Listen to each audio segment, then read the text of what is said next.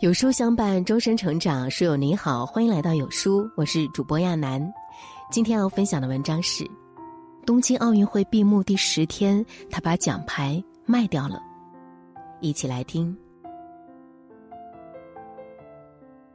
今天早上在网上偶然看到一个新闻：东京奥运会女子标枪银牌得主、美女运动员安德烈恰克把她的银牌拍卖了。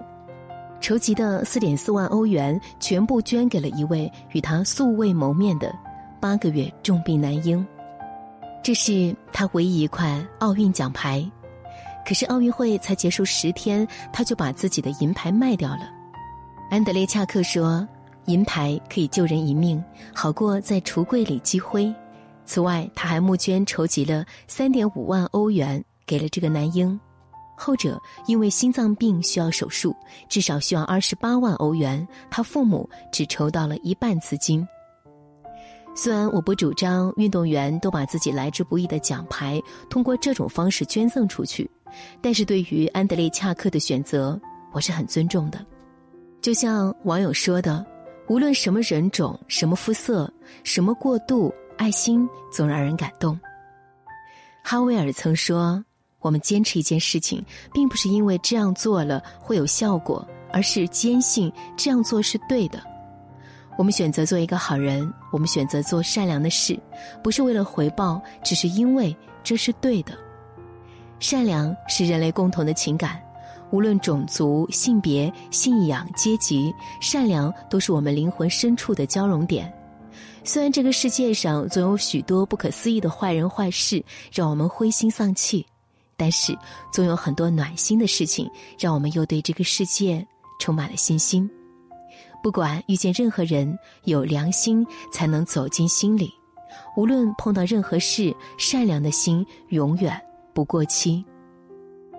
今天早上还有一个暖心的新闻冲上微博热搜：九零后扬州女孩武文婷与家人一起向江苏省苏北人民医院捐赠了一辆负压救护车。你没看错，就是捐了一辆救护车。你可能以为这个武文婷是个富二代，其实不是。据了解，武文婷在扬州市公积金中心工作，年收入约五万元，父母也是普通的上班族。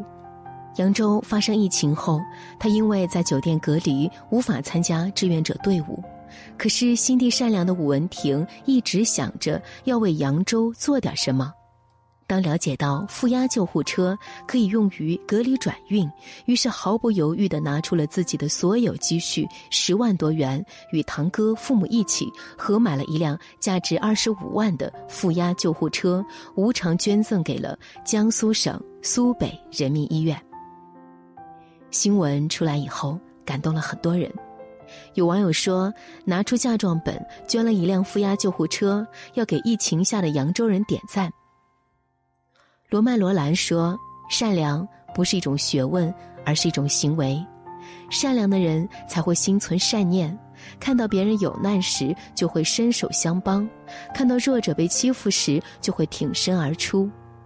很多人觉得善良的人会吃亏，身上有一股傻傻的劲头，可是他们忘记了，世间有因果，善恶老天自会判断。”你现在吃的亏，以后都会加倍的还你。沧海一粟的善意，也可以照亮一团漆黑的低谷。往后余生，但行好事，莫问前程。与人以善，必有回报。你只管善良，上天自有考量。知乎上有人提问：善良是什么？一个高赞回答是：善良是做人的美德，是处事的品行，是内心的干净，是福报的根源。人有善念，天必佑之。做善事，结善缘，得善果，存一颗善良之心，只为活得踏实心安，而福报自然会降临。莎士比亚说：“善良的心地就是黄金，它可以架起友谊的桥梁。当你结交到了很多的人脉，你就自然能把财富赚到了。人这一生能走多远，走多高，看到春暖花开还是秋风落叶，往往是由自身的品格来决定的。此刻你所享受的福报，是自己过往一点一滴的积累的。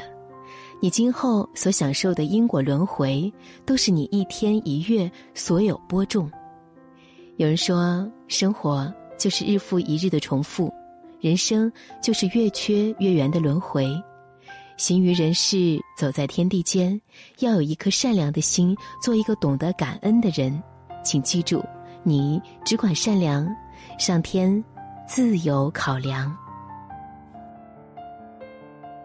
任何时候都请记住，你只管善良，上天自有考量。